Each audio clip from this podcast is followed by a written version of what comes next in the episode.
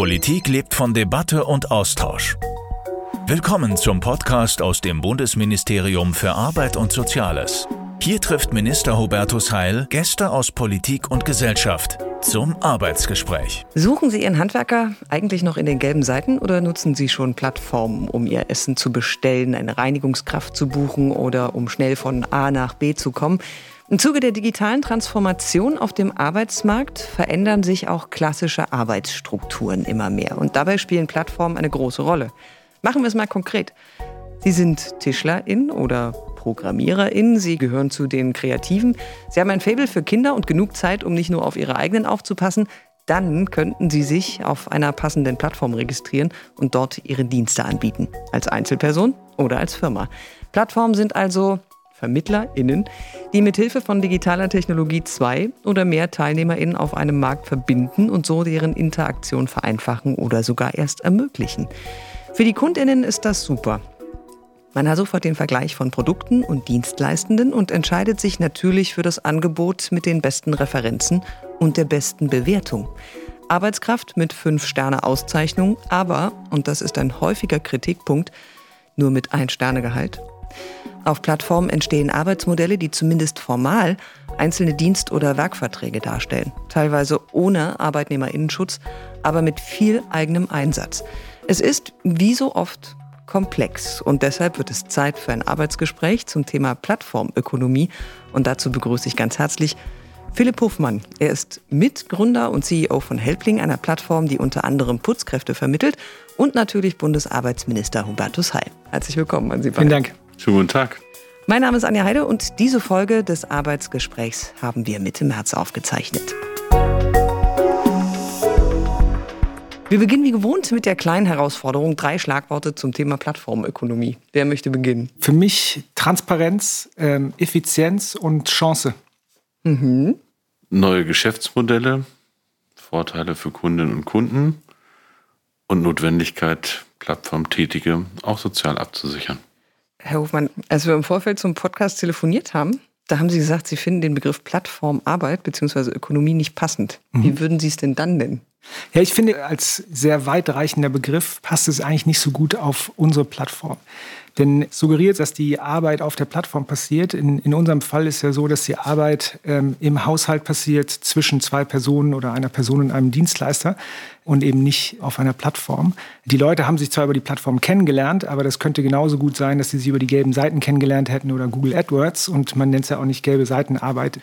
In dem Fall finde ich den Begriff nicht ganz so passend. Wenn man dann, sage ich mal, als so weitreichender Begriff sind da auch einige Urängste in diesem Begriff mit drin, dass man so Souveränität aufgibt an die Plattform, dass man als Worker Bee praktisch äh, ohne eigenen Willen irgendwo eingesetzt wird. Und ich finde, dass das eine negative Konnotation der ganzen Diskussion gibt. Ähm, und für mich persönlich ist das viel mehr eine Riesenchance. Denn ich kann es vielleicht mal an einem Beispiel klar machen, wie ich es sehe. Denn wenn Sie einen Künstler oder eine Künstlerin sehen, die eigene Ohrringe herstellt und eine Unternehmerin ist oder eigene T-Shirts macht oder irgendwas Künstlerisches. Dann musste sie rumgehen und die einzelnen Produkte an die Märkte anbieten oder auf den Flohmarkt lokal gehen. Mittlerweile kann die einen Etsy-Shop einrichten und die ganze Welt mit ihren Produkten bedienen. Mit den Masken wurden Millionen umgesetzt jeder hat da seine, seine eigene Kreativität also ausgelebt. Das ist das, was Sie mit dem, mit dem Schlagwort Chance auch gemeint haben. Genau, das ist das, was ich mit dem Schlagwort Chance sehe, ähm, um, um das eben viel stärker noch nach vorne zu stellen. Wie funktioniert es bei Helpling genau? Also nur, dass unsere Zuhörer vielleicht auch ganz konkret mal ja, eine Vorstellung ja, davon haben, ganz ja. kurz. Also im Endeffekt ist es ein ähm, beidseitiger Marktplatz. Das heißt, ähm, auf der einen Seite gibt es den Kunden, auf der anderen Seite gibt es Dienstleister von verschiedenen Services. Das heißt, der Kunde, der eine Dienstleistung buchen möchte, kommt auf die Webseite. Es funktioniert wie gelbe Seiten. Das heißt, in der Lokalität, wo er ist, bekommt er dann die Leute angezeigt, die die Dienstleistung, ob das jetzt ein Dogwalker oder eine Reinigung ist, anbieten möchten und kann dann eine Buchungsanfrage stellen an diese Person. Der Dienstleister, der sich auf der Plattform angemeldet hat, der hat die Preise frei gewählt, sein Angebot gewählt, eine Beschreibung gemacht, was er denn gerne alles anbieten möchte und hat dann die Möglichkeit, eben diese Buchungsanfragen zu bekommen, wenn sie dem entsprechen, was er sucht. Also wenn der Dienstleister sagt, ich suche zwischen vier und fünf Stunden im äh, Berlin-Wedding Aufträge für Reinigung. Dann äh, wird er eben angezeigt, wenn auf der anderen Seite jemand ist, der genau das sucht. Ähm, und dann finden diese beiden Seiten zusammen. Der Dienstleister kann jederzeit ablehnen ähm, und sagen, das passt jetzt nicht für mich und hat dadurch überhaupt gar keine Nachteile. Hm. Das heißt auch, Herr Heil, also das sind schon wieder zwei von Ihren Schlagworten fast mit abgedeckt. Also das eine sind neue Geschäftsmodelle, die sich dort auftun und ganz, ganz viele Vorteile für Kundinnen und Kunden. Ist das Wort Plattformökonomie dort okay oder muss man hier viel mehr differenzieren? Es gibt die unterschiedlichsten Formen von Plattformen. Es geht hier nicht um Handelsplattformen für irgendwelche Teile, sondern wir reden heute über die Frage, wie Plattformen menschliche Tätigkeiten oder Arbeit vermitteln. Und auch da gibt es richtig gute Beispiele und auch große Chancen, auch für alle Beteiligten, für die die Plattformen betreiben, für Beschäftigte, die da tätig sind, für Kundinnen und Kunden. Mir geht es um wirklich gute Arbeit in diesem Bereich, weil das ein sehr dynamischer Markt ist. Die Europäische Union schätzt, dass bezogen auf 2018 in Deutschland mittlerweile fünf bis sechs Millionen Menschen schon mal Plattformarbeit ausgeübt haben. Also ich will nicht alle über einen Kamm scheren, sondern ich will, dass die Menschen, die ob nun als abhängig Beschäftigte oder als Selbstständige auf den Plattformen tätig sind, gute Arbeit machen können. Problem kriegen alle mit mir, deshalb bin ich Arbeits- und Sozialminister, die Plattformökonomie mit Ausbeutung verwechselt. Da gibt es auch ein paar Erscheinungen und über die müssen wir reden. Also die Frage ist, wie kriegen wir einen flexiblen Ordnungsrahmen hin, indem wir nicht alles kaputt regulieren, sondern Dinge sich entwickeln lassen, die zum wechselseitigen Vorteil sind. Und wie verhindern wir, dass Plattformen missbraucht werden ähm, zu, ich sag mal, Scheinselbstständigkeit, wenn da keine unternehmerische Freiheit dabei ist? Und wie gehen wir mit Löhnen, Arbeitsbedingungen und sozialer Sicherheit der auf Plattformen äh, tätigen um? Das ist unsere Frage. Und dazu haben wir Vorschläge. Sehen Sie denn auch diese, ich sag mal, Auswüchse? Ich würde zwei Themen teilen. Ich glaube, ähm, dass es immer im Niedriglohnsektor beziehungsweise in einigen Teilbereichen der Industrie die Möglichkeit oder sagen wir mal die ähm, Gefahr gibt, ähm, dass sowas passiert. Ich glaube aber, dass das relativ unabhängig von den Plattformen ist. Mhm. Wenn man jetzt sich anschaut, im Paketbereich oder in der Reinigung oder ähnliches, diese Probleme gab es auch vorher schon. Und das hat nicht so wahnsinnig viel mit den Plattformen für mich zu tun. Ne? Das heißt aber nicht, dass man nicht da rangehen muss. Wenn man sich anschaut, äh, für uns als Gesellschaft ist das äh, extrem wichtig, dass, äh, dass alle gut leben können von dem, was sie tun. Aber ich glaube, es ist unabhängig von, von der Plattformarbeit. Die DienstleisterInnen auf ihrer Plattform bestimmen ja selbst, wie viel sie für einen Job bekommen. Mhm. Und zwischen 25 und 39 Prozent des Stundenlohns sind Provision für Helpling. Ist das nicht ganz schön viel für einen technischen Dienstleister? Natürlich, es klingt viel auf den, auf den ersten Blick. Wir haben, wenn ich einfach mal da ein bisschen ausholen kann, in den letzten Jahren mehr als 100 Millionen Euro in Werbung für Aufbau einer Marke, für Technologie und so weiter ähm, investiert. Das heißt, wir machen Fernsehwerbung, Online-Werbung, wir haben Kundenservice, wir machen eine Payment-Infrastruktur und so weiter und so fort. Das führt alles dazu, ähm, dass es relativ einfach ist für die Dienstleister, die sich anmelden, Geld zu verdienen. Ja, und da wir ein am Markt tätiges Unternehmen sind, müssen wir Gewinne erwirtschaften, da müssen wir eben gewisse Kommissionen nehmen. Was bei, bei uns extrem wichtig ist, da wir eben am Markt tätig sind, müssen wir ein zufriedenstellendes Angebot für die Leute zur Verfügung stellen, die Aufträge bei uns annehmen. Das heißt, wenn die nicht damit zufrieden wären, würden sie nicht wiederkommen und wir hätten kein Geschäft. Ja, denn im Endeffekt sind die Dienstleister die Leute, die uns bezahlen. Und wenn es nicht sich für sie lohnen würde, dann würde es nicht funktionieren. Dass wir natürlich trotzdem immer dynamisch an den Vergütungsmodellen arbeiten, das ist gar keine Frage. Da gibt es in jedem Land unterschiedliche Modelle. Und wir testen immer, was im Endeffekt dafür sorgt, dass wir am fairsten unsere Dienstleistung bepreisen und Wachstum und ja, Profitabilität austarieren. Klingt nach einer Win-Win-Situation, Herr Heil. Sie haben aber jetzt im Herbst 2020 ein Eckpunktepapier für faire Arbeit in der Plattformökonomie vorgelegt. Was ist der Hintergrund dafür? Warum ist das dann erforderlich, wenn ja, sich der Markt selbst regelt? Ja, weil es Licht und Schatten gibt, um das mal ein bisschen vereinfacht auszudrücken. Ich will auch noch mal über die Chancen reden, damit wir nicht immer nur bei den Risiken sind. Plattformökonomie ist ein Thema, was jetzt gerade unter Corona-Bedingungen eine ziemliche Dynamik bekommen hat. Das ist manchmal aus der Not herausgeboren, weil wir auch trotz Kurzarbeit durchaus auch eine steigende Arbeitslosigkeit haben und viele Menschen auch über Online-Plattformen jetzt einfach ihre Arbeit anbieten und natürlich, weil räumliche Distanz überwunden werden kann, auch über die eine oder andere Plattformarbeit, ist das in diesen Zeiten auch ähm, eine Möglichkeit, einfach Social Distancing äh, im Arbeitsleben äh, zu machen oder bei der Tätigkeit. Es ist durchaus auch eine arbeitsmarktpolitische Chance, weil es eine relativ niedrigschwellige Möglichkeit ist für Beschäftigte, eben auch flexibel zu arbeiten. Das sind aus mhm. meiner Sicht aus Sicht der Tätigen einfach auch Möglichkeiten. So ein Problem wird's, wenn, wie gesagt, die Arbeitsbedingungen der Tätigen prekär sind. Und da gebe ich Ihnen erstmal recht, das gab es auch schon in der ganz analogen Welt und das gibt es auch in der ganz analogen Welt. Aber es verschärft sich an der einen oder anderen Stelle, wenn Machtverhältnisse kippen. Wenn zum Beispiel Solo-Selbstständige und die Plattform nicht auf Augenhöhe miteinander Vereinbarungen treffen können, sondern wenn beispielsweise allgemeine Geschäftsbedingungen so gestrickt sind oder Plattformen zum Beispiel auch so marktbeherrschend sind, dass es nicht wirklich eine unternehmerische Freiheit für Solo-Selbstständige gibt, zu fairen Bedingungen zu kommen, sondern sie gezwungen werden. Das begründet dann eigentlich so ein Abhängigkeitsverhältnis wie bei abhängig Beschäftigten, also bei Arbeitnehmerinnen und Arbeitnehmern auch. Das Zweite ist, dass wir uns um die Frage kümmern müssen, wie ist es eigentlich mit großen Lebensrisiken, wie zum Beispiel im Alter ordentlich abgesichert zu sein. Das ist im analogen Bereich für viele Solo-Selbstständige ein Thema, aber verschärft auch auf Plattformen. Und die dritte Frage ist, wie kriegt man ein gerechtes Stück vom Kuchen? Und können sich zum Beispiel Plattformtätige auch zusammenschließen, um sich auszutauschen? Also das, was bei Arbeitnehmerinnen und Arbeitnehmern auch gibt, sowas wie eine Koalitionsfreiheit, sich unterzuhaken und Löhne zu verhandeln, das ist auch eine Frage für Plattformbeschäftigte. Damit Sie mich richtig verstehen, ich will nicht alle zu abhängigen Beschäftigten machen, weil es gibt wirklich viele Freelancer, die das auch als eine Riesenfreiheit nutzen. Aber da, wo es kippt, müssen wir darüber reden, was für einen Ordnungsrahmen wir brauchen. Und da passt unser altes Arbeits- und Sozialrecht nicht mehr auf eine moderne Welt. Und das ist der Hintergrund unserer Vorschläge, mhm. ähm, die wir gemacht haben. Was sind die Eckpunkte? Im Einzelnen geht es zum Beispiel um die Rechte von Solo-Selbstständigen gegenüber Plattformbetreibern. Das ist eine Frage, auch mit der Justizministerin zusammen dafür zu sorgen, dass es da faire Regeln gibt, auch allgemeine Geschäftsbedingungen beispielsweise gerichtlich zu überprüfen, damit das nicht Knebelverträge werden. Ich sage das jetzt mal so. Das Zweite ist die Frage des sozialen Schutzes. Da geht es zum Beispiel um die Frage der sozialen Absicherung im Alter. Ich kann mir vorstellen, dass wir wir wollen ja ohnehin Selbstständige stärker im Alter absichern, auch verbindlich. Dann aber darüber reden müssen, ob zum Beispiel die Plattformen auch einen Beitrag zur Altersvorsorge leisten. Das ist ein Diskussionspunkt. Und das dritte ist die Frage, wie Plattformtätige sich zusammenschließen können, um ihre Rechte im Zweifelsfall auch gemeinschaftlich, ähm, also sozusagen solidarisch zu erwirken. Herr Hofmann, zucken Sie schon bei einem der Punkte? Oder?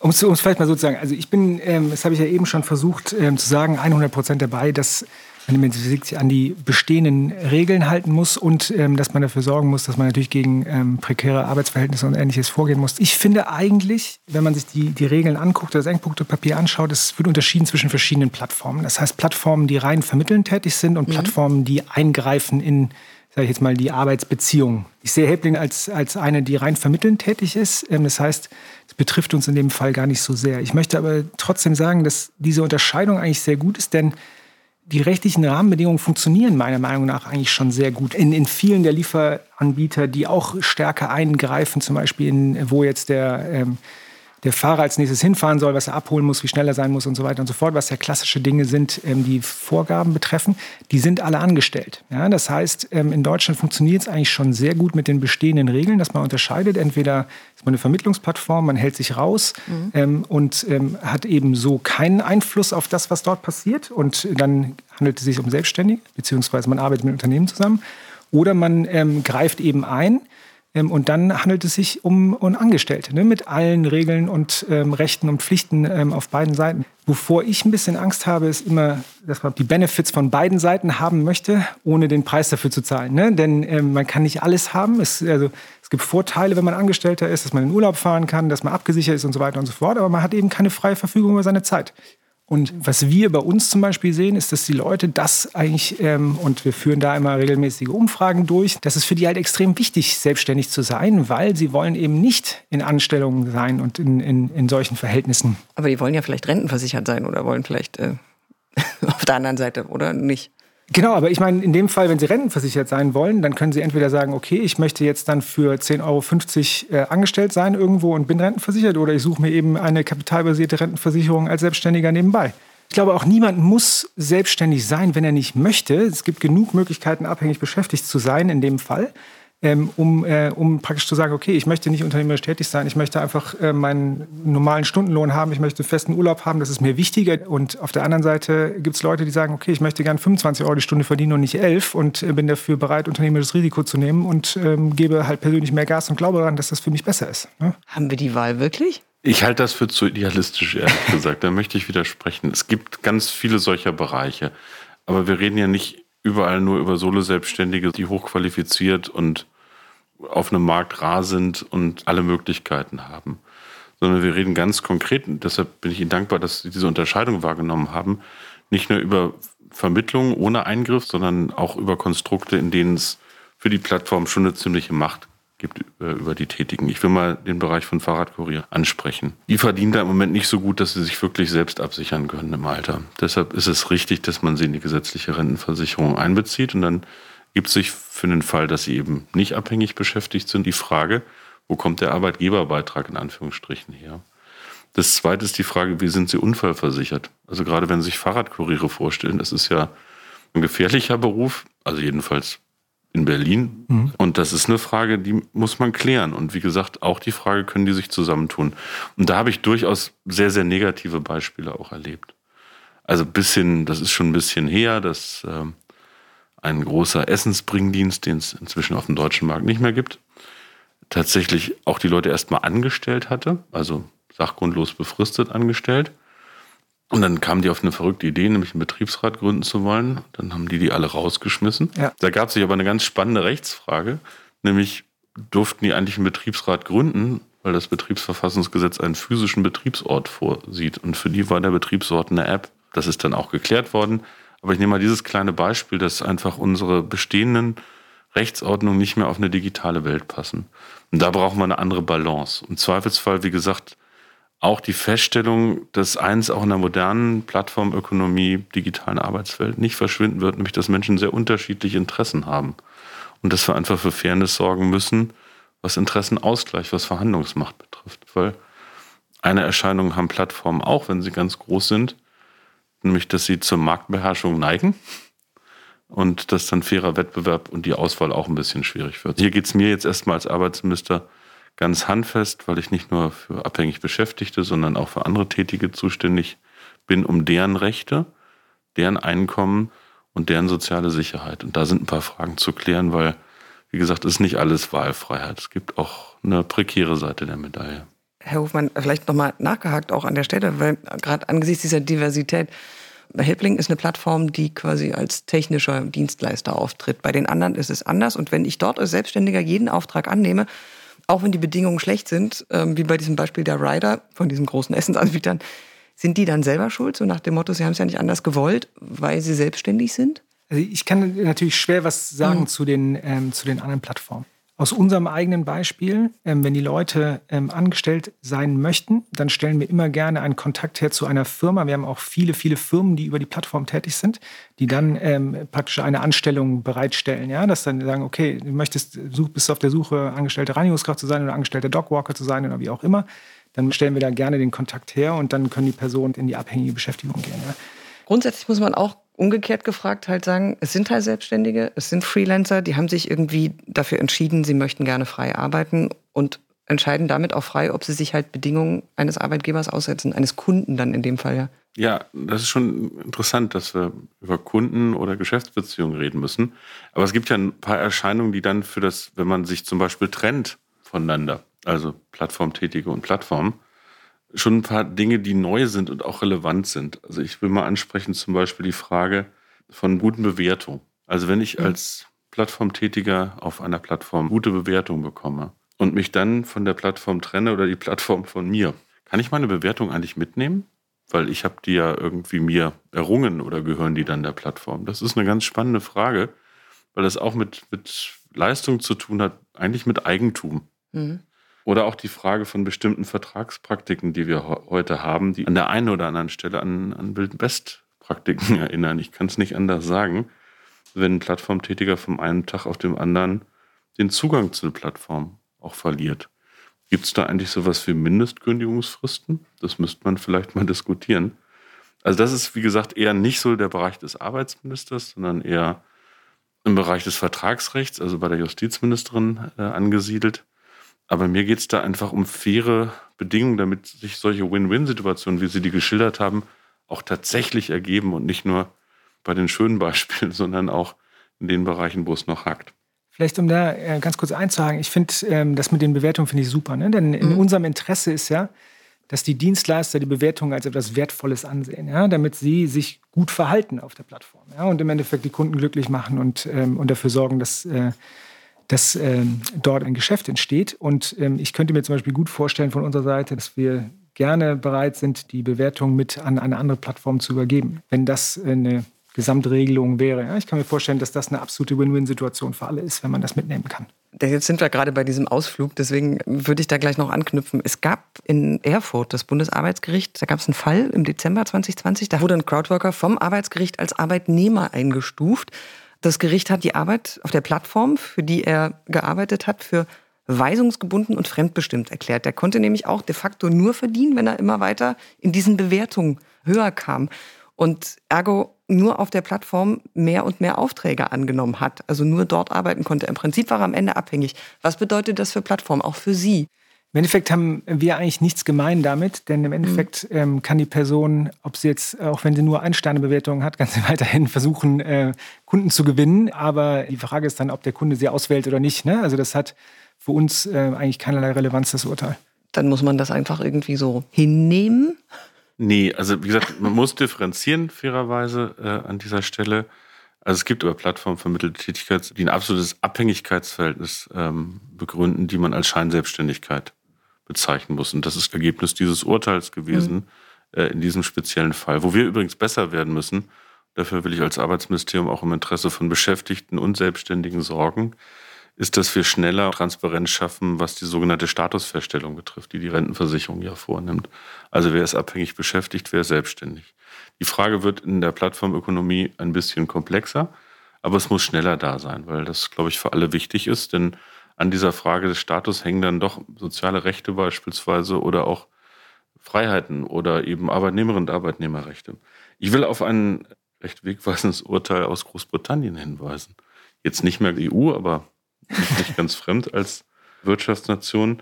Da hat der Fahrdienstleister Uber ein Urteil kassiert, bei dem er bisher 70.000 Solo-selbstständige Fahrerinnen und Fahrer künftig als Mitarbeiterinnen und Mitarbeiter behandeln muss. Und das macht schon einen Unterschied, weil daran zum Beispiel die Frage des Rechts auf britischen Mindestlohn gekoppelt ist. Und auch die Frage auf bezahlten Urlaub oder eben auch Alterssicherungsleistung. Das ist schon eine entscheidende Frage und bei dieser Statusfeststellung müssen wir besser werden, um das mhm. zu unterscheiden. Aber wie gesagt, da bin ich auch dafür und das biete ich Ihnen auch an, dass wir sehr differenziert über den Charakter von verschiedenen Plattformen reden und nicht alles über einen Kamm scheren. Gerade bei dieser Diversität, über die wir ja jetzt auch sprechen, Herr Hofmann, wie würden Sie denn für faire Arbeitsbedingungen sorgen? Was wäre denn aus Ihrer Sicht sinnvoll und wünschenswert? Also ich glaube, ähm, was extrem wichtig ist, ist, dass man eben unterschiedlich betrachtet, dass man einmal sagt, was sind die bestehenden Rechte, inwieweit werden die befolgt. Wenn er als Angestellter klassifiziert ist, dann hat er ganz viele Rechte. Wenn er als Selbstständiger klassifiziert ist, ist auch relativ klar, was für Rechte er hat. Das heißt, meiner Meinung nach gibt es auf, auf der Seite gar nicht so wahnsinnig viel zu.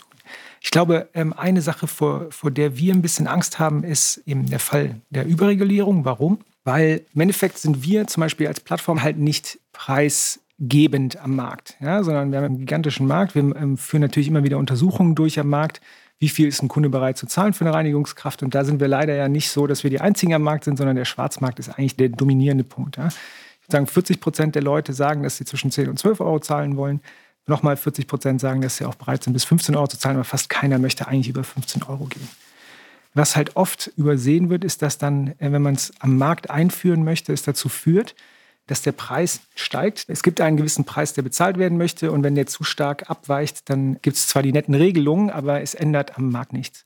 Und was wir zum Beispiel im Ausland sehen, was Frankreich jetzt gerade wieder neu beschlossen hat, ist ein, dass der Staat im Endeffekt sagt, okay, um das eben zu klären und diese Win-Win-Situation für alle herzustellen und in der Realität zu leben, bezahlen wir 50 Prozent aller haushaltsnahen Dienstleistungen als Beispiel ja, ähm, und sorgen eben dafür, dass die Leute sich anständig absichern können, dass die Leute diesen ganzen Schutz haben und gleichzeitig, dass es am Markt wirklich auch sich etabliert ne, und verändern so langfristig den Markt. Bevor Sie darauf reagieren, Herr Heil, kleine Nachfrage noch, Herr Hofmann. Also, äh, wenn Sie bei Helpling jetzt gucken, ähm, mhm. wissen Sie denn, ob durch die Provisionen, die Sie jetzt noch verlangen für die Arbeitnehmer oder Dienstleister, die bei Ihnen auf der Plattform unterwegs sind, genug übrig bleibt, um sich jetzt richtig Renten äh, zu versichern, für die Rente oder für Krankenversicherung? Also ich kann es zum Einzelfall kann ich nichts sagen. Ich kann Ihnen nur sagen, dass die Retention, also wie lange bleiben Leute auf der Plattform aktiv, sehr gut ist. Mhm. Und dass wir es oft sehen, dass jemand zum Beispiel anfängt, fängt an als Selbstständiger und sagt, okay, das funktioniert eigentlich ganz gut. Warum stelle ich nicht drei weitere Leute ein, die dann für mich arbeiten und fängt an, ein Unternehmen zu gründen? So bauen die sich ein richtiges äh, Geschäft über die Plattform auf. Ja? Ähm, das heißt, wir sehen eigentlich schon, dass es für viele funktioniert. Funktioniert es für jeden sicher nicht. Ne? Denn es ist immer wieder, muss man eine Einzelfallbetrachtung machen. Ich glaube, die Bertelsmann-Studie hat es aufgebracht, 99 Prozent der Leute ähm, sagen, dass sie das als Nebentätigkeit ausführen, äh, generell die Plattformarbeit in dem Fall. Das heißt, äh, man muss sehr genau gucken, für wen es sich lohnt und für wen nicht. Ich glaube, dass der Bereich der, der haushaltsnahen Dienstleistungen nochmal gesondert betrachtet werden muss. Ich muss jetzt nur einfach mal ganz altmodisch darauf hinweisen, damit unsere Hörerinnen und Hörer keinen falschen Eindruck bekommen. Wer jemanden zum Beispiel einstellt, um im Haushalt zu helfen, hat eine relativ unbürokratische und einfache Möglichkeit über das Instrument der geringfügigen Beschäftigung. Und das ist auch nicht schwierig. Minijobzentrale wäre da ein ganz heißer Tipp die machen, das ist wirklich gut. Aber ich gebe zu, es gibt manchmal so ein, so ein schwarzes Vier-Augen-Prinzip. Und das betrifft nicht nur eine Seite an dieser Stelle. Das muss ganz offen besprochen werden. Deshalb finde ich, muss man das Thema haushaltsnahe Dienstleistung, was ein wachsender Bereich ist, nochmal ganz anders angehen. Ich will auch mal darauf hinweisen, dass jetzt mal ein bisschen abstrahiert von diesem Thema, es gute Beispiele für auch faire Entlohnung und soziale Sicherheit gibt. Es gibt zum Beispiel einen, einen Crowdsourcing Code of Conduct, den ich mir angeguckt habe. Das ist erstmal nichts anderes als eine freiwillige Selbstverpflichtung, klingt ein bisschen labberig. Aber da haben sich Unternehmen ähm, zusammengetan und gesagt, wir wollen für uns Regeln für faire Bezahlung vorsehen. Oder ein anderes Beispiel, die deutsche Textarbeitsplattform content.de. Die zahlen für ihre Plattformbeschäftigten Beiträge in die Künstlersozialkasse ein. Also es gibt durchaus, ich sage jetzt mal, die weißen Ritter. Und ich bin dafür, dass wir von positiven Beispielen immer mehr lernen als von abschrecken und dass wir die Kraft haben zu differenzieren, so komplex das auch sein mag. Aber am Ende geht es mir darum, dass die Leute, die da arbeiten, die da fleißig sind, davon irgendwie existieren können, so sie denn das im Hauptberuf machen und auch die entsprechenden sozialen Ableitungen, was ihre Lebenssituation betrifft, haben.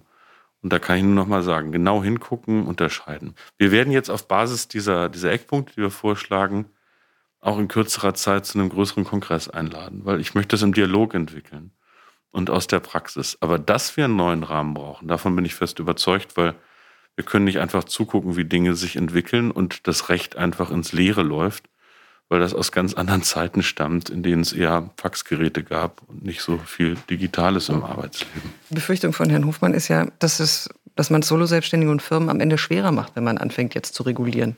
Ja, deshalb, wie gesagt, muss man differenzieren und auch transformieren. Es geht nicht darum, dass wir eine Same-Size-Fits-All-Lösung für alles haben, sondern erstmal muss man unterscheiden, welchen Charakter hat so eine Plattform, wie ist die Situation, wo gibt es kein Problem, wo gibt es welche und ich habe ja darauf hingewiesen, es gibt in der Praxis schon ein paar Bereiche, da läuft es in die falsche Richtung. Und dann müssen wir dafür sorgen. Dafür haben wir Vorschläge gemacht.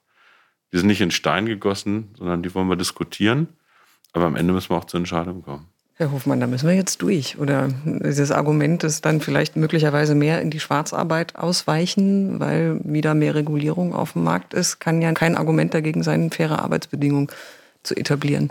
Ich glaube, das, das eine, ähm, wie gesagt, ähm, muss nicht ohne das andere sein. Ne? Denn ich glaube, man kann ähm, faire Arbeitsbedingungen haben, genau wie äh, Herr Arbeitsminister Heil das gesagt hat. Ähm, ich glaube, wenn man sehr genau differenziert, ähm, gibt es da eigentlich kein Problem. Wie differenziert man denn dann genau? Was sind die Guten und was sind die, die man regulieren muss? Ich finde, man muss sehr spezifisch da vorgehen und sagen, okay, was, was ist Selbstständigkeit? Ich glaube, im Kern ist immer wieder die unternehmerische Tätigkeit, die unternehmerische Entscheidung, ne, dass man am Markt auftritt, dass diese ganzen Themen im Vordergrund stehen. Und ähm, wenn diese Dinge gegeben sind, dann gibt es für mich da keinen zusätzlichen Regulierungsbedarf. Ich glaube, dass man aber natürlich einige der Vorschläge ähm, sehr gut äh, mit aufnehmen kann, wie zum Beispiel das mit den Bewertungen, dass man generell die Rechte stärkt ähm, und dafür sorgt, dass eben eine Plattform nicht so dominiert ist. Da gibt es schon einige Themen, sind nicht so sehr um die faire Arbeit, sondern eher um selbstständig oder nicht selbstständig sein. Ich würde gerne noch mal ergänzend auch werbend sagen für mhm. unsere Vorschläge. Also ich habe ja vorhin ein bisschen beleuchtet, warum wir das aus, aus Sicht vieler Plattformtätiger, auch Solo-Selbstständiger für notwendig halten, ähm, dafür zu sorgen, dass die auch erfolgreich als Solo-Selbstständige auf Plattformen tätig sein können. Und ich glaube, wenn wir einen flexiblen Ordnungsrahmen schaffen, dass das auch für fairen Wettbewerb zwischen den Plattformen sorgen kann. Davon bin ich überzeugt, dass wir uns nicht nach unten entwickeln, dass sozusagen faire Arbeitsbedingungen, wenn wir einen Ordnungsrahmen schaffen, eben kein Wettbewerbsnachteil sind. Im Übrigen geht es mir schon darum, dass wir das möglichst natürlich auch bürokratiearm ausgestalten, was wir in digitalisierten Geschäftsprozessen durchaus auch können. Und am Ende des Tages geht es ja auch um Rechtssicherheit. Mhm. Also damit Plattformbetreiberinnen und Betreiber wissen, was der Rechtsrahmen ist und nicht jeden Tag darauf warten müssen, was gerade so ein Gericht urteilt. Also darum geht es. Transparenz, fairen Wettbewerb, anständige Arbeits- und Tätigkeitsbedingungen, soziale Sicherheit und eben auch Rechtssicherheit. Ich glaube, da sind wir in den Zielen 100 Prozent überein. Ich glaube, genau, zu den Wegen, äh, genau. Ich hatte nicht damit gerechnet, dass wir heute hier so einig rausgehen, aber gut. Ähm, vielleicht nochmal so ein ganz kleiner Blick nach vorne, weil Plattformarbeit, ich habe es am Anfang angesprochen und es ist auch hier im Gespräch immer wieder angeklungen, wird sicherlich immer häufiger und eine immer größere Rolle spielen, auch auf dem Arbeitsmarkt. Zumal Corona ja gezeigt hat, was das bedeutet, wie viele Chancen da drin steckt. Das war am Anfang irgendwie auch Thema und eins auch der Schlagworte. Also wie sähe denn optimalerweise diese Form der Arbeit 2030 aus, Herr Hofmann? Ich glaube, wo wir uns alle darauf einstellen müssen, ist, dass es einen globaleren Wettbewerb geben wird. Ja, das heißt, ähm, dass äh, derjenige, der in Deutschland sehr äh, happy ähm, sitzt mit seinem hohen Gehalt, ähm, dann irgendwann, wenn, sage ich mal, Englisch als Gesamtsprache sich durchgesetzt hat, dann eben auch mit Leuten aus anderen Ländern, die möglicherweise für ähm, einen geringeren Lohn bereit sind zu arbeiten, in Konkurrenz treten wird. Ne? Ich kann Ihnen ein Beispiel geben, das gerade im IT-Sektor ist natürlich sehr stark. Ein Netzwerkadministrator muss nicht hier im Gebäude sitzen, sondern mhm. der kann sich aus äh, Delhi einloggen und da werden sich die Preise durchaus verändern. Ja? Ähm, auf der anderen Seite sehen wir, dass bei den hochgebildeten Leuten natürlich auch der Wettbewerbsmarkt, ich bin jetzt auch nicht mehr gebunden, ich muss nicht hier anbieten, ich kann auch in Silicon Valley meine Dienste anbieten und da kann ich das dreifache Gehalt bekommen. Das heißt, man bekommt eigentlich eine viel starke Globalisierung dieses Marktes. Es wird eine sehr spannende Reise auf jeden Fall in den nächsten Jahren für uns. Hey, wo sehen Sie denn 2030 Plattformarbeit? Also ich wünsche mir eine, starke Plattformökonomie, auf dem die Plattformtätigen und Plattformbetreibenden auf, auf Augenhöhe auch verhandeln können, für ihre Bedingungen aushandeln können. Wenn ich eins draufsetzen darf, würde ich mir wünschen, dass wir einen europäischen Rahmen haben. Ähm, also wir sind ein Wirtschaftsraum in Europa, wir haben natürlich unterschiedliche nationalstaatliche Aufgaben, aber darauf setze ich. Und das darauf setze ich nicht nur, dafür arbeite ich, weil wenn ich mit meinen Arbeitsministerinnen und Arbeitsministerkollegen in anderen europäischen Ländern spreche, wir stehen alle vor denselben Themen. Also die Chancen zu nutzen für neue Geschäftsmodelle, für die Kundinnen und Kunden, auch für den Zugang zum Arbeitsmarkt und auf der anderen Seite prekäre Entwicklungen, die wir eigentlich in der sozialen Marktwirtschaft nicht wollen. Also 230, starke Plattformökonomie, vernünftiger sozialer Ordnungsraum in Europa. Vielen Dank für dieses Arbeitsgespräch an Bundesarbeitsminister Hubertus Heil und an Philipp Hofmann, CEO und Mitgründer der Plattform Helpling. Das war eine neue Folge des Podcasts Das Arbeitsgespräch. Wir sind natürlich wie immer an Ihrer Meinung interessiert. Schreiben Sie uns an podcast.bmas.bund.de. Ich sage Tschüss und danke fürs Zuhören. Das war das Arbeitsgespräch mit Bundesminister Hubertus Heil. Für weitere Arbeitsgespräche abonnieren Sie unseren Podcast auf allen gängigen Podcast-Kanälen. Weitere Informationen zu unserem heutigen Thema sowie das Transkript dieser Folge finden Sie auf bmas.de Podcast.